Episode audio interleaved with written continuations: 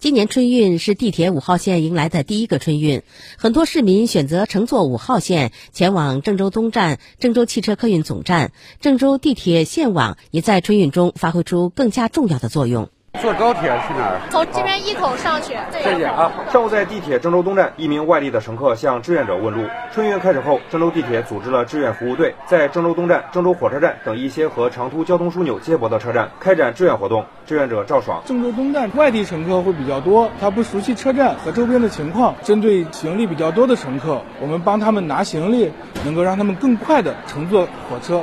据地铁郑州东中心站副站长王盼介绍，春运开始后，郑州东站的客流量有了显著增长。郑州东站从春运开始，每天有一个两千到三千的涨幅。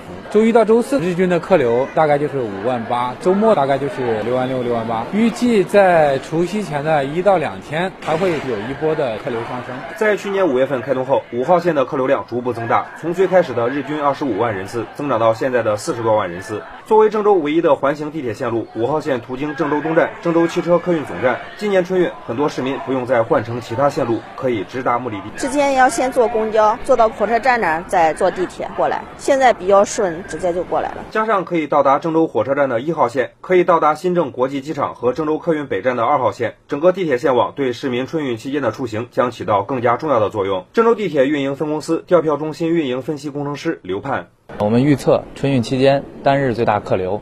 不会超过一百八十万这个数值。目前我们线网的运力完全能满足乘客的出行需求。